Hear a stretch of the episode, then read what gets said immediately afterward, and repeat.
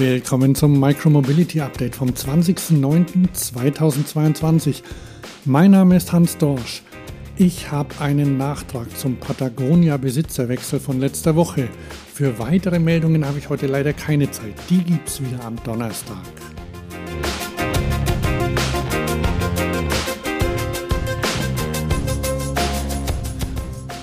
Wie gesagt, heute habe ich wenig Zeit und deshalb gibt es nur eine Meldung bzw. eine Korrektur oder einen Nachtrag. Pass auf.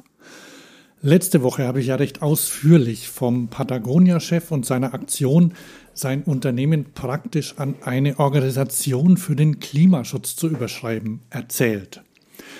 Das ist ja alles ganz gut, aber ein paar Medien haben danach beschrieben, dass genau diese Aktion zeigt, wie Superreiche in den USA ihren Reichtum für ihre Ziele einsetzen können, anstatt mit Steuern den Staat als Ganzes zu unterstützen.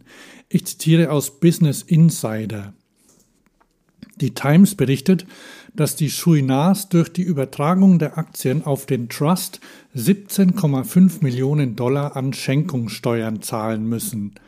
Allerdings müssen sie keine Steuern auf den Wert zahlen, der sich seit dem Erwerb der Aktien angesammelt hat, die sogenannte Kapitalertragssteuer. Bloomberg schätzt, dass die Kapitalertragssteuer auf die Schenkung mehr als 700 Millionen Dollar betragen haben könnte. Zitat Ende. Jetzt kann man natürlich sagen, gut, das Geld geht doch an einen guten Zweck. Stimmt schon, aber es geht auch anders.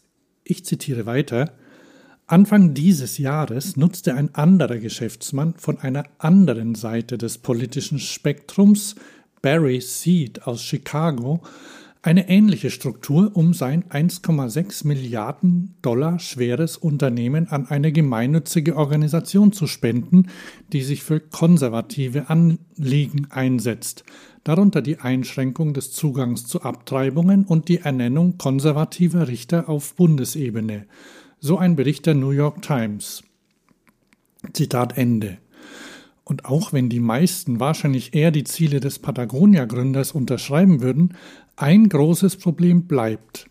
Der Artikel schreibt weiter, die Spenden von Chouinard zeigen jedoch, dass die Superreichen, selbst wenn sie sich für große Ziele einsetzen, nicht besteuert werden, was bedeutet, dass der öffentlichen Hand, die für Straßen, Flughäfen und Gesundheitsvorsorge aufkommt, im Fall von Patagonia rund eine Milliarde Dollar an Steuereinnahmen entgehen könnten. Zitat Ende. Das heißt, der Rest der Bürgerinnen und Bürger muss für die staatliche Grundversorgung mehr zahlen. Und wenn diese Normalverdienenden die Richtung der Politik beeinflussen möchten, können sie das vor allem durch ihre Stimme bei Wahlen. Die Superreichen brauchen das nicht. Mit dem Geld in ihren Stiftungen können sie viel mehr Einfluss haben als mit ihrer Stimme.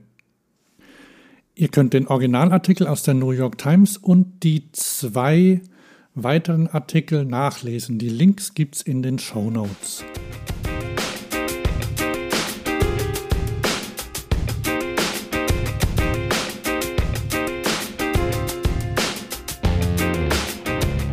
So, das war's für heute.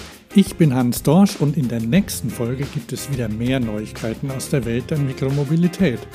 Und nochmal zur Erinnerung, liked und subscribed, gebt dem Podcast 5 Sterne bei Apple Podcasts oder Spotify, empfehlt ihn weiter und falls ihr noch nicht habt, abonniert ihn, damit die nächste Folge automatisch in eurem Eingang landet.